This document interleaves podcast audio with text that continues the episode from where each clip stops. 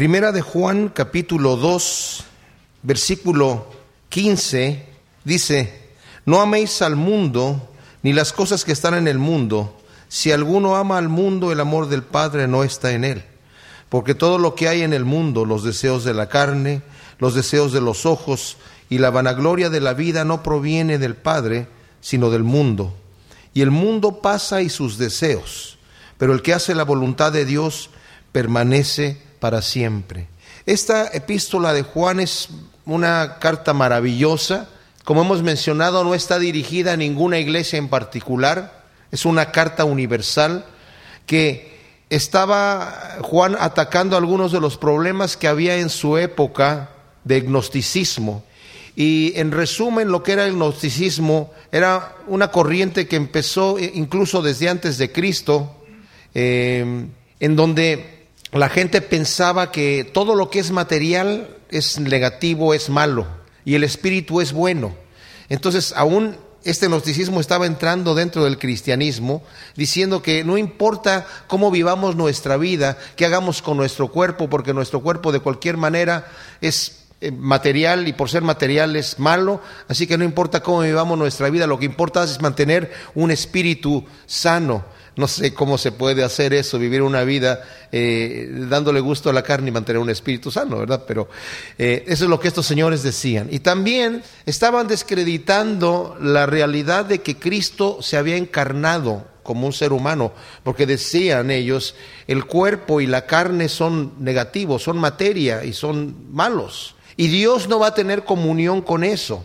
Entonces algunos decían que a Cristo cuando lo veían eh, parecía que estaba allí, pero era un espíritu y se veía como un hombre natural, pero en realidad cuando caminaba no dejaba huellas en la arena, ¿verdad? Si caminaba en, junto al lago de Galilea no dejaba huellas, pero parecía un ser humano. Entonces Juan tiene que empezar primeramente a atacar esto, porque estos señores hablaban de este gnosticismo, que para llegar al conocimiento verdadero de Dios necesitabas una clave, una iluminación especial. Necesitabas de alguna manera algo especial que lo tenías que tener a través del conocimiento que ellos ya tenían para poder entrar al reino de Dios. Y parece que eso todavía continúa en nuestros días, no tanto en el gnosticismo con, con, esa frase, pero si hay algunas sectas que dicen, mira, si tú no lees este librito que yo te voy a dar, o si tú no... Eh, te juntas con nosotros y entiendes el secreto, la palabra secreta o el conjuro secreto, no vas a llegar realmente al conocimiento de Dios. Y Juan está diciendo, no es así. Dice, nosotros vimos al verbo de vida, que como dijimos, Cristo y su mensaje no los podemos separar. El Evangelio y Cristo es una sola cosa. Y dice, nosotros lo vimos, nosotros lo examinamos, lo tocamos, lo olimos, lo palpamos, lo examinamos con detenimiento lo escudriñamos y realmente es auténticamente el Hijo de Dios, el Salvador del mundo.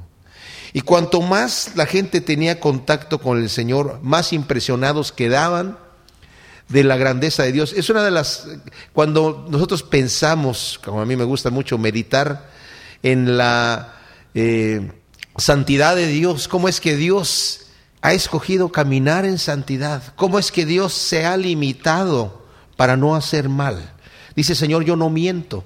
Él podría mentir si quisiera mentir, pero se ha limitado y dice, yo no miento. Y se ha separado de todo tipo de maldad y vive en plena luz y quiere que nosotros vivamos en esa plena luz. Entonces nos ha dicho también Juan, y esto es interesante, nos ha hablado de lo que verdaderamente es ser un cristiano.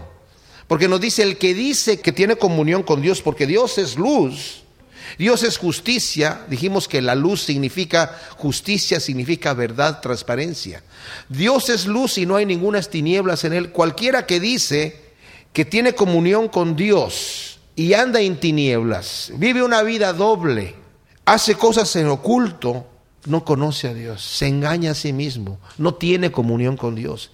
Y la verdad, yo les digo, esta carta a mí me ha sacudido y me sigue sacudiendo. Y qué bueno que me sacuda. Y que me sacuda toda la mugre y saque toda la maldad de mi vida. Pero me ha confrontado con, con el espejo de la escritura diciéndome, si tú haces cosas en oculto que te dan vergüenza y dices que tienes comunión con Dios, te engañas, Alejandro. Porque no puedes hacer eso. Para tener comunión con Dios tienes que vivir una vida transparente, tienes que vivir una vida eh, en luz delante de todos los demás. Y luego dice, si decimos que vivimos una vida justa y no tenemos pecado, porque no hay pecado en nosotros, también nos engañamos. Y además hacemos a Dios mentiroso. Y una frase que leímos nosotros en el primer capítulo, que es impresionante, está eh, en el versículo 6 del primer capítulo, que dice, el que dice que permanece en él debe andar como él anduvo. El que dice que permanece en él debe andar como él anduvo. Si le dan la vuelta, por ejemplo, al Evangelio de Juan, y en el capítulo 15, el Señor hablando con sus discípulos, dice lo siguiente, yo soy la vid verdadera y mi Padre es el labrador. Todo pámpano que en mí no lleva fruto, lo quitará, y todo aquel que lleva fruto lo limpiará para que lleve más fruto. Esto es interesante porque la palabra correcta para traducir este lo quitará, todo pámpano que no lleva fruto es lo levantará. Todo pámpano que en este momento está en la tierra y no está produciendo fruto porque está tocando la tierra, es la palabra que utilizan los vinicultores para levantar el racimo de uva y que no toque la tierra para que para que produzca fruto. O sea, lo que está diciendo aquí el Señor, si hay alguien que no está produciendo fruto, yo me voy a encargar de que produzca fruto, de darle la oportunidad que produzca fruto. Pero dice, todo aquel que lleva fruto lo limpiará para que lleve más fruto, lo podará ya vosotros estáis limpios por la palabra que os he hablado. Permaneced en mí y yo en vosotros, como el pámpano no puede llevar fruto en sí mismo y no permanece en la vid, así tampoco vosotros si no permanecéis en mí. Yo soy la vid, vosotros los pámpanos, el que permanece en mí y yo en él, éste lleva mucho fruto, porque separados de mí nada podéis hacer. El que en mí no permanece será echado fuera como pámpano y se secará, y los recogen y los echan en el fuego y arden. Si permanecéis en mí y mis palabras permanecen en vosotros, pedid todo lo que queréis y os será hecho. Y en esto es glorificado mi Padre, en que llevéis mucho fruto y seáis mis discípulos. Como el Padre me ha amado, así también yo os he amado. Permaneced en mi amor. Si guardareis mis mandamientos, permaneceréis en mi amor, así como yo he guardado los mandamientos de mi Padre y permanezco en su amor. Y estas cosas os he hablado para que mi gozo en vosotros esté y sea completo. Ahora, qué tremendo. Nos está hablando tanto de permanecer en Él, pero luego esta palabra que acabamos de leer, el que dice que permanece en Él debe andar como Él anduvo. ¿Cuál es la meta de todo cristiano? La meta de todo cristiano es andar como Él anduvo, es vivir como Cristo vivió. Podemos decir, no, pues ¿quién va a poder vivir como Cristo vivió? ¿Saben qué dice el Señor? Que guardemos sus mandamientos y sus mandamientos no son gravosos. El Señor dijo, pon delante de mí tus cargas, yo me encargo de eso pero lleva mi yugo. El yugo es ese aparato que se le pone a los animales para dirigirlos, para llevarlos por donde por donde hay que llevarlos. El Señor quiere dirigir nuestros pasos. Él es el camino, la verdad y la vida. Tenemos que caminar y seguir. El Señor no vino a darnos solamente mandamientos, dejó sus pisadas para que nosotros sigamos esas pisadas. Y dice el Señor, sí se puede. Humanamente no se puede. ¿eh? Humanamente no podemos seguir a Cristo. Humanamente no podemos permanecer en Él. Humanamente no podemos andar como Él anduvo, porque no hay fuerza en nosotros para hacer esto. Pero una vez que hemos sido invadidos del Espíritu Santo, una vez que hemos nacido de nuevo, podremos caminar el camino que el Señor nos ha dejado. Por eso cuando llegó Nicodemo también en el capítulo 3 de Juan a entrevistarse con el Señor, esto es interesantísimo porque le dice, Maestro, sabemos que vienes de Dios porque nadie puede hacer las cosas que tú haces si Dios no estuviese con él. Cuando dice sabemos que vienes de Dios, estaba refiriendo a él junto con otro grupo de fariseos, de sus compañeros. Tal vez todos, tal vez un grupo pequeño. Pero sí, seguramente podemos incluir definitivamente a Nicodemo. Y podemos decir, ahí está ya, Nicodemo es salvo, ¿no? Porque sabe que es el Hijo de Dios, que viene de Dios, porque si no, no podría hacer las cosas que están con él. Pero el Señor le dice, Nicodemo, no importa cuánto declares con tu boca lo que estás diciendo, no importa cuánto creas en tu corazón lo que estás diciendo y cuánta verdad haya en las palabras que estás diciendo, si no naces de nuevo, no vas a poder, y si lo leen allí como lo dice en Juan, no vas a poder ver el reino de Dios. Vas a estar ciego, no te vas a enterar de qué se trata ser cristiano. Necesitas un nuevo nacimiento. La mente carnal tuya, por muy bueno que quieras pensar y mucho bien que quieras hacer, no vas a poder entender, no vas a poder ver el reino de los cielos. Y más adelante le dice, así que si no naces del agua y del espíritu, no vas a poder entrar en el reino de los cielos. O sea que el nacer de nuevo, después lo explica es a través de una fe verdadera en Cristo Jesús. Pero la fe verdadera, como también Santiago nos hace mucho hincapié en este detalle, no es una fe cerebral, no es una fe mental, no es algo que yo solamente en mi mente digo, pues yo conozco y yo declaro que Jesucristo es el Hijo de Dios, lo sé, lo creo en mi corazón, listo, ya soy salvo. Hay gente que cree que con el puro hecho de que pasó adelante, de que y tomó los pasos, levantó la mano para recibir a Cristo, se arrodilló, lloró un poquito, se enterneció. Hubo un cambio en su vida, pero no anduvo como él anda, no permanece en él. Y dice, y el que no anda como él anduvo, dijo el Señor, el que no permanece en mí va a ser cortado. Se le va a dar oportunidad de que permanezca, pero el que ya no quiere permanecer es ese pámpano que, digamos, está pegado a la vid, pero no quiere ser parte de la vid, no quiere beber de la savia de la vid, no quiere nutrirse de la savia de la vid y no quiere producir fruto. Y como no produce fruto, va a llegar el vinicultor y va a observar y va a decir, este pámpano se está secando porque no está produciendo fruto, hay que podarlo, dice, y lo, echan fuera y entonces se seca. Y luego lo tiran en el fuego y arde. Esto es interesantísimo, porque la obediencia al Señor, repito, no es gravosa. Los mandamientos de Dios no son gravosos. Si humanamente queremos servir a Dios, nos vamos a caer de bruces. Lo digo por experiencia. Cuando queremos en nuestras fuerzas humanas servir a Dios, ¡pum!, el Señor nos deja caer para que nos demos cuenta que no tenemos la fuerza de andar en el camino que él anduvo. Pero cuando llegamos con un corazón quebrantado delante del Señor, pobres en espíritu, levantando la mano diciendo, Señor, yo no sé, ni tengo, ni sé, ni cómo empezar a caminar tu camino, dependo de ti completamente, entonces camino el camino. Porque el Señor me da la fuerza de hacerlo.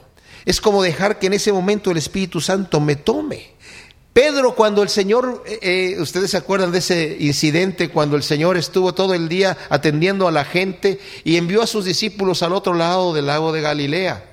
Y se hizo una pequeña tormenta en el lago de Galilea y a la tercera vigilia, que era entre las tres y las seis de la mañana, vieron venir al Señor en la oscuridad, pensaron que era un fantasma. Y Pedro dijo, es el Señor. Le dijo, Señor, si eres tú, di que yo vaya a caminar a ti sobre las aguas como tú estás caminando. Y el Señor le dijo, ven. Y Pedro se bajó del agua y empezó a caminar en el agua. Pero después volteó a ver el agua y tuvo miedo. ¿Y qué dice la Biblia que pasó? Se hundió. Mis amados, eso es muchas veces lo que pasa con nosotros. Cuando estamos caminando en la fuerza del Espíritu y estamos andando como Él anduvo. Pero de repente tenemos confianza, o de repente nos asustamos, o de repente dejamos de poner la mirada en el Señor, como Pedro, que quitó la mirada del Señor y lo puso en el agua, y nos volvemos a hundir. Nos hundimos porque dejamos de depender del Señor. Y saben, ¿hasta cuándo vamos a tener que depender del Señor? Hasta el día que estemos en su presencia. Porque en aquel día, dice, vamos a ser transformados nosotros a su imagen. En este momento necesitamos depender del Espíritu Santo para andar como Él anduvo. Pero en todo esto que nos está diciendo aquí Juan, nos da mandamientos. Nos da mandamientos que, como más adelante va a decir, no son cosas nuevas que les estoy diciendo, porque ya dijo, no les estoy dando un mandamiento nuevo, pero sí les estoy dando un mandamiento nuevo porque el Señor Jesucristo lo ha hecho nuevo en nosotros. Y es que nosotros debemos amarnos, debemos amar a Dios sobre todas las cosas, debemos amarnos entrañablemente y debemos, como dice aquí, eh, andar como Él anduvo. terminó la última parte que nosotros leímos dando un mensaje a los, a los niños, a los padres y a los jóvenes, como dijimos, no niños de edad ni jóvenes de edad, sino espiritualmente hablando. Y termina hablando a los que son maduros, a los que ya han alcanzado madurez, porque habéis vencido al maligno. Y a los jóvenes también le dice, han vencido al maligno. Y a los padres les dice, porque habéis conocido al que es desde el principio. Pues nosotros estamos ahora en la lucha, en una lucha que vamos a tener hasta el día que estemos en su presencia, de negarnos a nosotros mismos, de tomar la cruz y seguir a Cristo. Qué especial, porque a veces, a veces se predica un evangelio un poquito barato. Ay, dale una oportunidad al Señor. Ya, yo me acuerdo que una vez una persona me dijo, ¿ya probaste la marihuana? Sí. Ah, ¿y, qué tal? No, pues súper bien, porque yo era drogadicto, ¿verdad? Y prueba a Cristo. Dale una oportunidad. Como, voy a cambiar de droga y en vez de esto voy a probar a Cristo. Por favor, dale una oportunidad. Él está a la puerta tocando a la puerta de tu corazón, déjalo entrar. Quiere cenar contigo, tiene hambre. No. Yo, hay una canción de, de José Mercé, un español, que habla así, dice que está, está Cristo tocando a la puerta porque está, tiene hambre, quiere entrar, quiere una limosnita, por favor.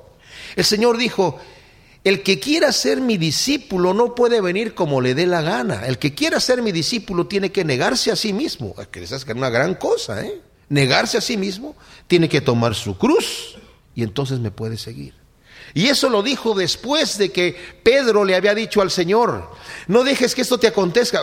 Ustedes se acuerdan ese detalle. El Señor les dice, ¿quién dicen la gente que soy? Y, empiezan a decir unos, pues, algunos dicen que eres eh, Juan el Bautista resucitado o alguno de los profetas o tal vez Elías o Jeremías. Bueno, ¿y ustedes qué dicen? ¿Quién soy yo? Y Pedro le dice, así espontáneamente tú eres el Cristo, el Hijo del Dios viviente. Y le dice Señor, qué bueno, Pedro, que sabes eso. Eso no te lo dijo nadie, no te lo reveló ningún hombre, sino mi Padre que está en los cielos. Y imagino que Pedro se ha de haber levantado el cuello. Ay, ay, ay, el Padre me habla, ¿eh? Y después el Señor les dijo, ya que saben que ustedes que yo soy el Cristo, quiero decirles que me es necesario ir a Jerusalén y padecer de los escribas y de los judíos y ser muerto y resucitar al tercer día.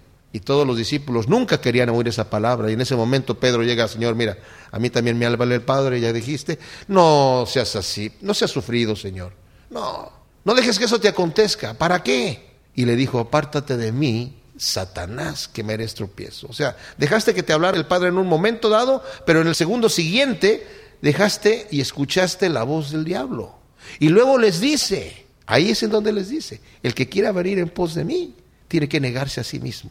Por eso yo voy a Jerusalén, dice el Señor, yo me he negado a mí mismo porque voy a cumplir la voluntad de mi Padre. ¿Y saben cuál es nuestro trabajo aquí? Cumplir la voluntad de nuestro Padre Celestial también, andar como Él anduvo. Y entra aquí en este detalle donde dice, no améis al mundo, después de que ha hablado de vencer al maligno, no améis al mundo ni las cosas que están en el mundo. Si alguno ama al mundo, el amor del Padre no está en él. A mí me sorprende cómo ha sido posible que esta doctrina de la prosperidad, que se predica muchísimo en nuestras iglesias hispanas sobre todo, en otras iglesias también, pero sobre todo en las hispanas, ha arrasado por todos lados.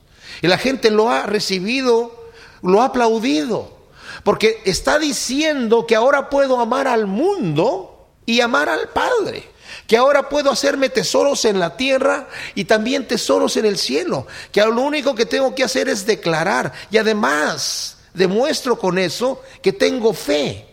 Si yo vivo una vida muy próspera y tengo mucho dinero y soy millonario ahora y puedo declarar que soy millonario porque lo declaré, tengo entonces un título de fe donde la gente me va a observar y a decir, mira, esta persona eh, tiene eso que tiene porque tiene mucha fe. Es un verdadero titán espiritual. Pero aquí dice, no ames al mundo ni las cosas que están en el mundo. No es que Dios es el genio de la botella que yo le voy a decir lo que yo quiero y Él está a punto de dármelo. Porque eso es lo que estas personas dicen. No lo dicen de esa manera, por supuesto, pero dicen lo siguiente. En ese mismo pasaje donde le dijo el Señor a Pedro, esto no te lo reveló carne ni sangre, sino mi Padre que está en los cielos. También le dijo, Yo te digo que tú eres Pedro y sobre esta piedra edificaré mi iglesia y a ti te voy a entregar las llaves del reino de Dios. De manera que todo lo que ates en la tierra será atado en el, en el cielo y todo lo que desates en la tierra será desatado en el cielo. Y la gente lo ha tomado como que Pedro, en ese caso, y ahora nosotros siguiendo a Pedro, porque después le da esa potestad a la iglesia completa, nosotros hacemos aquí lo que queramos hacer y el Señor está obligado a hacerlo ahí en el cielo. El detalle es que en el, en el verbo griego dice, todo lo que ates en la tierra es porque empezó a ser atado en el cielo. Y todo lo que desates en la tierra empezó primero allá. Así como mi Padre te reveló que yo soy el Cristo, el Hijo del Dios viviente, tú vas a hacer lo que el Padre te diga porque allá es en donde se dan las órdenes desde el cielo. Porque Dios siempre va a ser Dios y el Señor siempre va a ser el Señor. Así que no es que yo declare y solamente diga y ya no le tengo que pedir permiso a Dios, ya no me tengo que negar a mí mismo y tomar mi cruz y seguir a Cristo, puedo seguirlo como me dé la gana, haciendo tesoros en la, en la tierra y amando el mundo. Ah, pues dice Juan, si tú amas al mundo, déjame decirte que el amor del Padre no está en ti. No te engañes. Así como nos dice, el que, dice que permanece en él tiene que andar como él anduvo, también te voy a decir una cosa, si tú estás fijado en las cosas de este mundo, el amor del Padre no está en ti. Wow.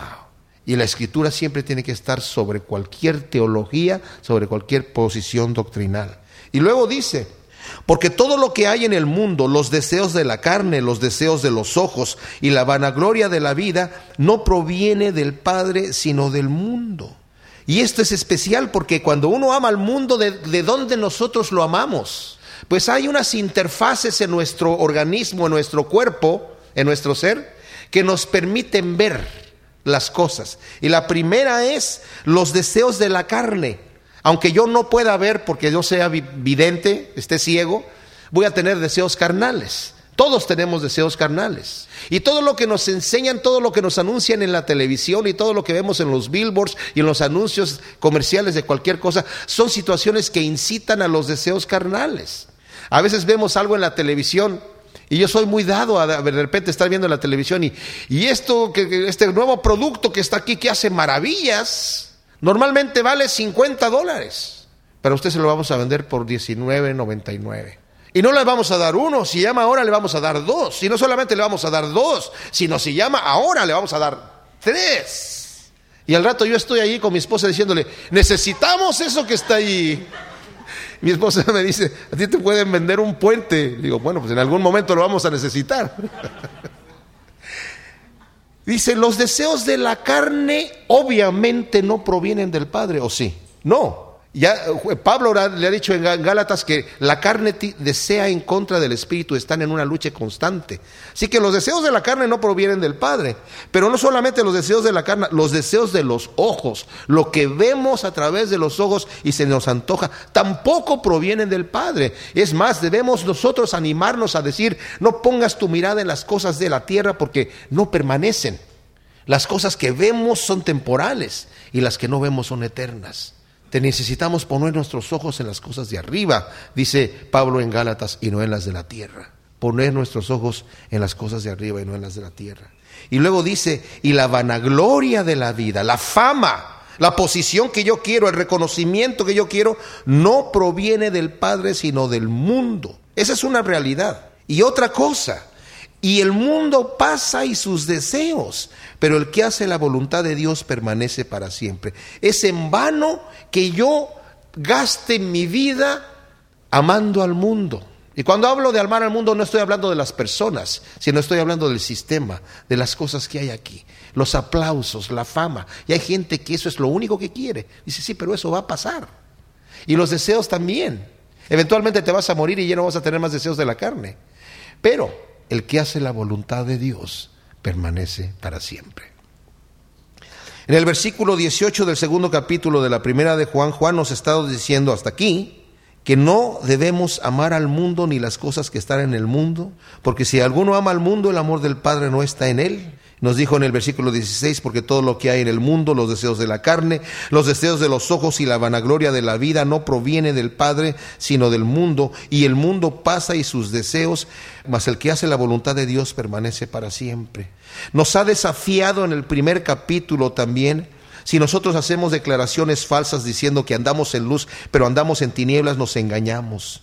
Si decimos que no tenemos pecado, también nos engañamos y hacemos a Dios mentiroso. Pero nos ha dicho que si nosotros confesamos nuestros pecados al Señor, Él es fiel y justo para perdonar nuestros pecados y limpiarnos de toda maldad.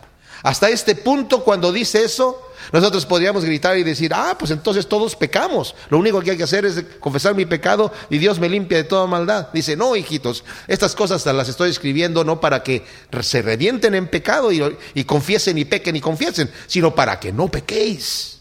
Pero si alguno hubiere pecado, abogado tenemos para con el Padre a Jesucristo el justo. Porque lo que quiero que entiendan, dice, hijitos míos, es que ustedes tienen que permanecer en Él. Y si dicen que permanecen en Él, tienen que andar como Él anduvo. Y para andar como Él anduvo, tienen que quitar los ojos de las cosas del mundo y no amar al mundo para que el amor del Padre esté en nosotros. Necesitamos cambiar de prioridades. Y si dejamos que el Espíritu Santo haga esa obra, es una obra poderosa en nuestra vida. Que nuestras prioridades ya no sean las cosas materiales de esta vida.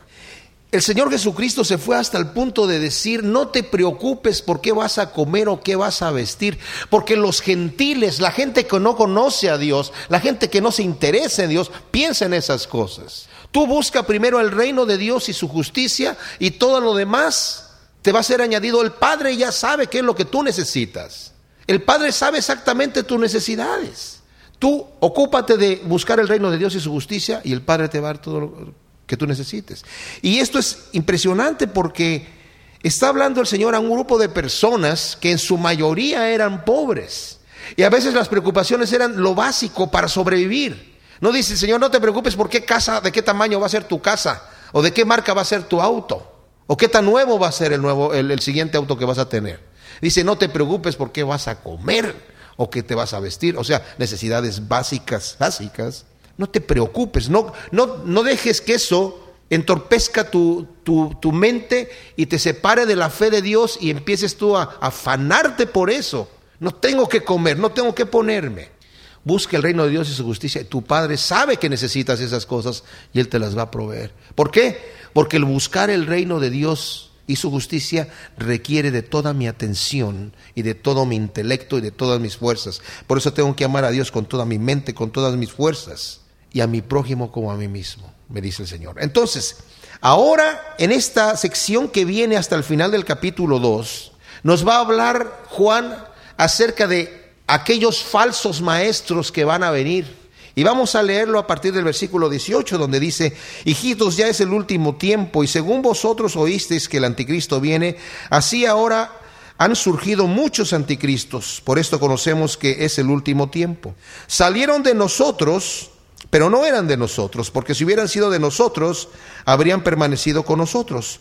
Pero salieron para que se manifestase que no todos son de nosotros.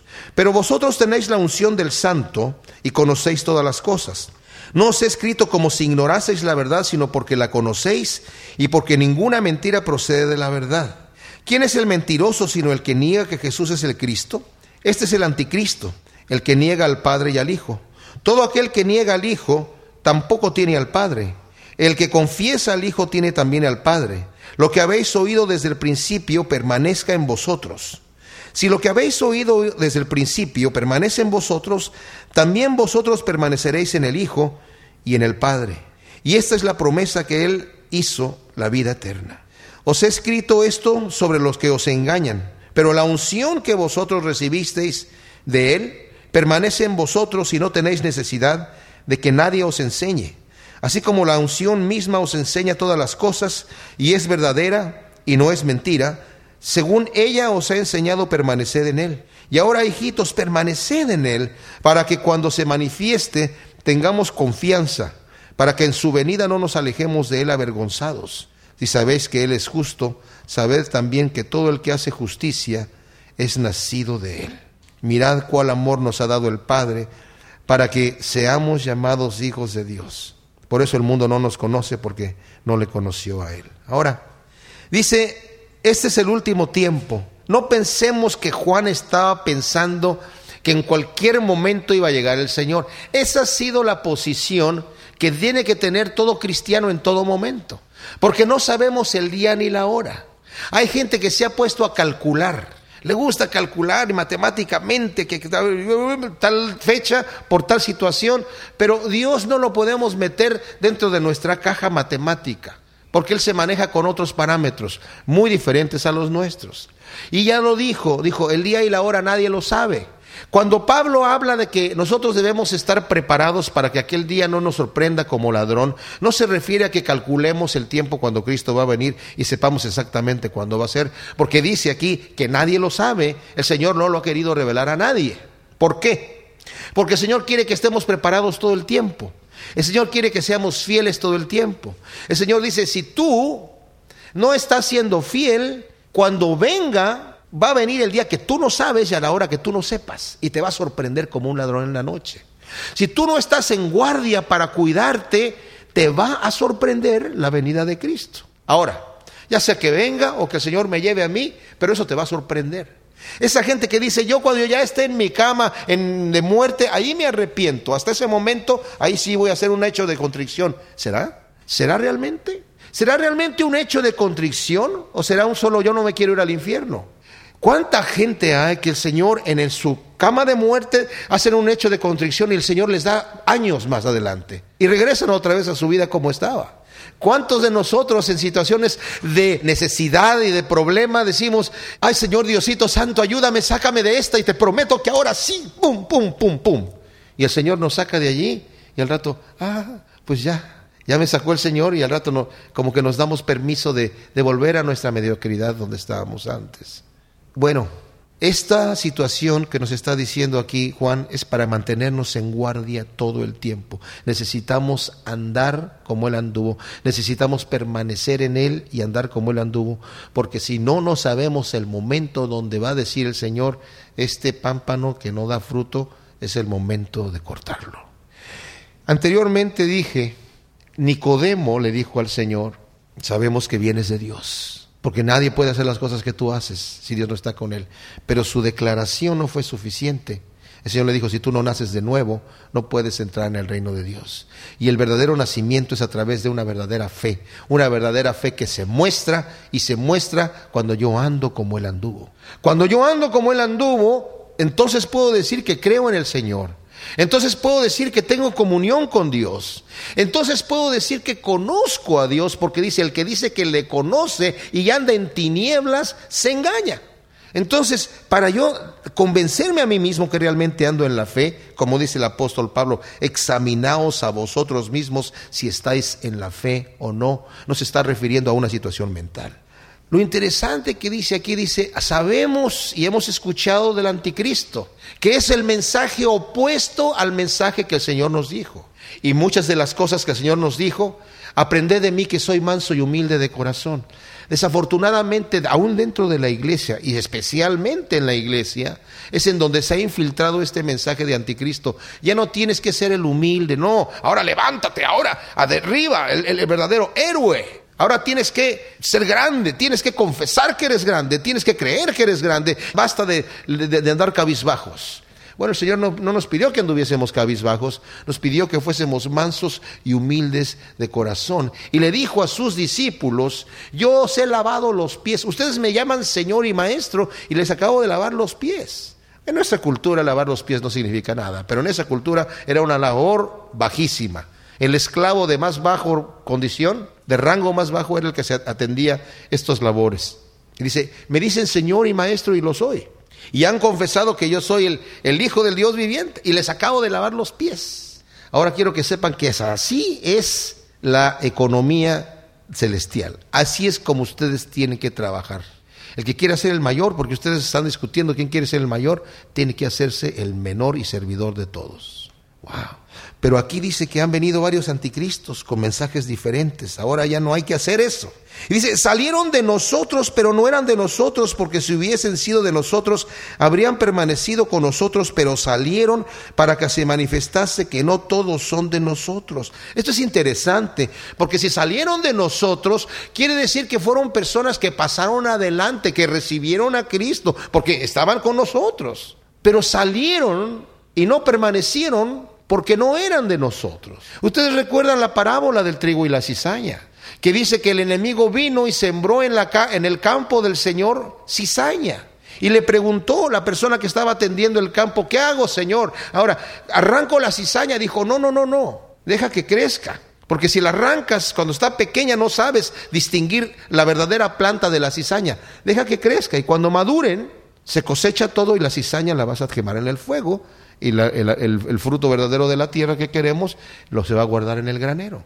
Entonces crecen, esta gente no es que viene de afuera con una doctrina rara, em, crece dentro de nosotros. ¿Y qué tipo de gente es esta? ¿Ustedes creen que un anticristo de repente dice yo voy a ser anticristo? ¿Ustedes creen que una persona así, un falso maestro de repente despierta en la mañana y dice ya me cansé de ser cristiano, ahora voy a ser un falso maestro, le voy a declarar la guerra a Dios? No, ellos creen que tienen la verdad. Ellos creen que tienen la verdad. Y poco a poco se empiezan a desviar. Poco a poco empieza a dar, a dar excusas por sus pecados. Los excusan y los justifican. No les da vergüenza su pecado. Andando en tinieblas, continúan en tinieblas y después dicen, yo ando bien, yo ando bien. Dios y yo tenemos ahí un negocio, una manera de, de funcionar. Y después empiezan a predicar sus doctrinas, empiezan a predicar sus pensamientos. ¿De dónde ustedes creen que salió todo este asunto de la prosperidad? De gente que quiso justificar vivir una vida de opulencia a expensas de la iglesia. O sea, no, no pensó, voy a empezar con una falsa doctrina. Y yo les digo que en los lugares en donde se predica esto no piensan que están hablando de una cosa falsa, pero están contradiciendo lo que dice el Señor. No pongas tu mirada en las cosas de aquí, sino en las de arriba. No te hagas tesoros en la tierra, sino en el cielo. Porque los de aquí van a pasar. Estás perdiendo tu tiempo. Ahora, salieron de nosotros, dice, pero no eran de nosotros y no permanecieron con nosotros. En una iglesia donde se predica sana doctrina, la persona que no quiere esa sana doctrina eventualmente se va a ir, porque no va a tolerar estar escuchando la palabra de esa forma. Por eso es que ahora tenemos iglesias que son unos verdaderos espectáculos. Uno llega ahí y tienen un show de luces, no estoy en contra del show de luces. Y tienen un sistema de sonido espectacular, no estoy en contra del sistema de sonido espectacular. Y tienen unos tremendos músicos y unas personas que bailan muy bien, y no estoy en contra de eso tampoco, pero es lo único que tienen. La palabra que se predica es una palabra ligerita, suavecita, dulcecita, para que la gente se sienta bien hablarles que son pecadores, que se tienen que arrepentir, hablarles que tenemos que permanecer como él y andar como él anduvo. No, no, no, no, no, no, no, no, no les perjudique su día. No queremos que les vaya a dar, eh, se les vaya a revolver el estómago. No, Señor. Y esas iglesias están creciendo muchísimo. ¿Por qué? Porque les dan dulces, les dan postres solamente, pero no le dan alimento sólido. Y esas personas que tienen comezón de oír y que se han cansado de la sana doctrina, se van a ir de la iglesia en donde se esté predicando la sana doctrina porque ya no la pueden tolerar más. Porque quieren vivir en tinieblas y quieren llegar a un lugar en donde les aplaudan y le digan lo que tú estás haciendo está bien, es normal, nosotros también lo estamos haciendo. Ah, qué bien, entonces aquí soy yo. Pero poco a poquito empieza la persona a desviarse más y más y más y más y más, en donde llega el momento en donde ya su conciencia está cauterizada de tal manera que ya no escucha la voz de Dios. Y es una situación terrible. Para la tal persona ya no hay esperanza. Ya no hay, ya no hay esperanza. Dice, pero vosotros, dice Juan, tenéis la unción del santo y conocéis todas estas cosas. Todas las cosas. Ahora, eh, esto de la unción, no vayamos tampoco a exagerar porque hay gente que, oh, la unción, ¿verdad? La gran Catherine Kuhlman eh, tenía la unción, la unción para sanar gente. Y, yo me voy a la tumba, como decía, decía alguien, me voy a la tumba de ella cada año para recibir la unción. Y yo también le doy la unción a otras personas. Una vez escuché a un evangelista famoso Estaba hablando de sus grandes éxitos de evangelizar y yo le prediqué al presidente de tal lugar y al presidente de tal nación y al primer ministro de acá y, y aceptaron al Señor. Y al final de su mensaje dijo, ya se dieron cuenta que yo soy evangelista, que tengo la unción de evangelista. Si alguno de ustedes quiere ser evangelista, pase aquí, yo le paso la unción. O sea, ni siquiera dijo, es un don que Dios da, ¿verdad? Sino que el que quiera ser evangelista, pase aquí, yo le voy a pasar la fuerza la unción. No se está refiriendo aquí a esto. Se está refiriendo, ustedes tienen el Espíritu Santo en su corazón. Y por eso conocen la verdad. Conocen todas las cosas, dice aquí. Claro, la Biblia dice que tenemos la mente de Cristo. Qué bendición, qué privilegio que el Señor nos haya dado una forma diferente de pensar. Pero a veces nosotros podemos cambiar de mente y empezar a pensar con una mente carnal. Y es ahí donde nosotros diariamente tenemos que tomar la decisión que el Espíritu Santo tome control de nosotros. Y nos, la mente de Cristo perdona al ofensor. La mente de Cristo ora por el enemigo. La mente de Cristo pone la otra mejilla. La mente carnal no hace ninguna de esas cosas. La mente carnal quiere venganza. La mente carnal quiere maldecir al enemigo. Quiere retribución contra el que nos perjudica. No os he escrito como si ignoraseis la verdad, dice el versículo 21, sino porque la conocéis y porque ninguna mentira procede de la verdad. Más adelante dice en el versículo 27, pero la unción que vosotros recibisteis de él permanece en vosotros o el Espíritu, y no tenéis necesidad de que nadie os enseñe, así como la unción misma os enseña todas las cosas, y es verdadera y no es mentira, según ella os ha enseñado, permanecer en él. Entonces van a decir, bueno Alejandro, entonces ¿qué estás haciendo ahí parado detrás del púlpito si el Espíritu Santo nos está enseñando todas las cosas? Bueno, yo no estoy aquí para decirles ninguna cosa nueva, como acaba de decir aquí Juan, sino para recordarles lo que el Espíritu Santo ya les ha mostrado en su corazón para confirmar lo que el Espíritu Santo ya nos ha mostrado. Como Pedro también dice en su carta, yo no les voy a hablar de algo nuevo, les voy a decir algo que ya se los he dicho antes, ya lo han escuchado y ya lo saben que es así, porque el Espíritu Santo también da testimonio de que es así, pero quiero recordárselos porque es necesario que estemos recordando estas cosas porque son vitales y son importantísimas, porque se nos pueden olvidar y, nos podemos desviar. Entonces, no está hablando de cosas nuevas, dice aquí Juan, sino algo que ustedes ya conocen. ¿Quién es el mentiroso sino el que niega que Jesús es el Cristo? Este es el anticristo, el que niega al Padre y al Hijo. Y es increíble a veces cuando nos tocan a la puerta en la casa, ¿verdad? Y empiezan eh, estas personas que llegan, a veces son mormones, a veces son testigos de Jehová, que andan de alguna manera haciendo proselitismo en su religión. Y uno les habla y les pregunta, un momento, antes de que entren aquí, ¿ustedes creen que Jesucristo es el Hijo de Dios, sí, claro que pero no dicen, dicen lo mismo, pero no significa lo mismo para ellos. Los mormones creen que Jesucristo es un ser creado. Los mormones creen que es hermano del diablo y que el Padre decidió en algún momento, bueno, a ver, ¿a quién, a quién voy a enviar para salvar al mundo? Eh, y cada uno propuso su, plan de salvación. Y el plan de Jesucristo era, eh, por amor, convencer a la gente. Y, el plan de Satanás era obligar a la gente a que... Y, y, le gustó más el plan de Cristo y por eso se enojó el diablo.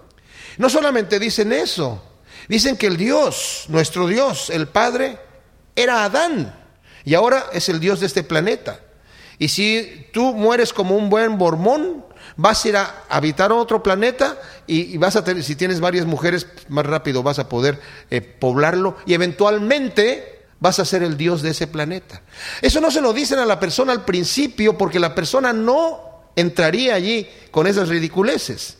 Pero es así como la masonería, entre va más subiendo uno más de grado, llega el momento donde ya llega uno al último grado en donde ya le dicen de qué se trata, que es una adoración a Lucifer. Entonces, para ese momento la gente está ya tan contaminada con todas estas falsas doctrinas que le han enseñado que no hay problema. Ahí se queda. Y dice aquí, esta gente niega que Jesús es el Cristo. Jesús es el Cristo es algo importante porque la palabra Jesús significa en el hebreo es Yahshua. Ya es la abreviación de Yahvé o Jehová. Shua, nuestra salvación. Por eso la Biblia dice que el que confiesa que Jesús es el Cristo es el que cree en Él. O sea, que Jehová, nuestra salvación, se hizo carne, se hizo hombre y es el Mesías enviado, el Hijo de Dios, quien nos ha salvado a través de su sacrificio en la cruz. Dice, pero el mentiroso es el que niega que Jesús es el Cristo. Ese, dice, ese es el anticristo, el que niega al Padre al Hijo. Ahora, esto quiere decir que está hablando de el anticristo, el anticristo. Hay mucha gente que ha nombrado anticristos durante mucho tiempo, ¿no? Desde Nerón para adelante, hasta Obama, algunos dicen. Pero eh, han sido, eh, eh, Bush también fue anticristo para algunos y qué sé yo. Ha habido, ha habido un montón de gente que ha dicho este es el anticristo, pero no se está refiriendo aquí al anticristo mismo en sí, sino a los anticristos del cual menciona en el versículo 18. Todo aquel que niega al Hijo tampoco tiene al Padre. El que confiesa al Hijo tiene también al Padre. Esto es importante. Esas doctrinas que creen que tienen a Dios no tienen a Dios. Porque es el momento que nosotros los cristianos nos paremos y digamos, no hay otro nombre dado a los hombres en el que puedan ser salvos sino en Jesucristo. Uy, eso ofende a la gente. Qué cerrado. En un programa de Oprah, Oprah se levantó diciendo, pero es absurdo, lo pueden ver en YouTube, lo pueden buscar. Pero se enfurece de una manera increíble, qué cerrado, diciendo que solamente a través de tu religión vas a entrar al reino de Dios. Eso es políticamente incorrecto. Bueno, mis amados, si aquí llegasen una serie de serpientes que nos picaran a todos y fuesen venenosas y entrara un médico a decir, señores, aquí tengo el antídoto. Espérate, pero eh, aquí estamos tomando otras cosas. No, pero nada de eso les va a ayudar. Este es el antídoto. Ah, pero qué cerrado. ¿Tú vas a decir que es solamente un antídoto? Sí, señores, solamente hay un antídoto. Y no, si no, si no se lo ponen, se mueren. Y solamente hay un camino al Padre y es a través de Cristo Jesús. Porque si hubiera habido otro camino, Cristo no hubiera tenido que morir en la cruz. Así que no es que nos cerremos, sino que veamos la verdad. Lo que habéis oído desde el principio permanezca en vosotros. Si lo que habéis oído desde el principio permanece en vosotros, también vosotros permaneceréis en el Hijo y en el Padre. Nos habla de otra forma de permanecer, obedeciendo lo que hemos oído, lo que el Señor nos ha dicho en nuestro corazón. Y esta es la promesa que Él nos hizo, la vida eterna. Os he escrito esto sobre los que os engañan, pero la unción que vosotros recibisteis de Él permanece en vosotros y no tenéis necesidad que nadie os enseñe, así como la unción misma os enseña todas las cosas y es verdadera y no es mentira. Según ella os ha enseñado, permaneced en Él, tal como el Señor nos enseña. Y ahora, hijitos, dice, permaneced para que cuando se manifieste tengamos confianza para que en su venida no nos alejemos de Él avergonzados. Si sabéis que Él es justo, sabed también que todo el que hace justicia es nacido de Dios. Nos habla más adelante, dice, miren qué amor nos ha dado el Padre para que seamos hechos sus hijos. Saben, si somos hijos de Dios vamos a tener las características del Padre. Porque así sucede en la familia. Así sucede. Heredamos características de nuestros padres. Y si somos nacidos de Dios, tenemos que manifestar esas características en nosotros. Y tenemos que permanecer en Él. Mis amados, la obediencia no es opcional, es necesaria. Y la obediencia, créanme, el Señor lo prometió, es un mandamiento que no es gravoso. Solamente necesitamos negar nuestra carne, tomar la cruz de Cristo y seguirlo. Gracias te damos, Señor, por tu palabra. Te pedimos que tú siembres esto en nosotros, en nuestro corazón, en buena tierra, para que dé su fruto a ciento por uno.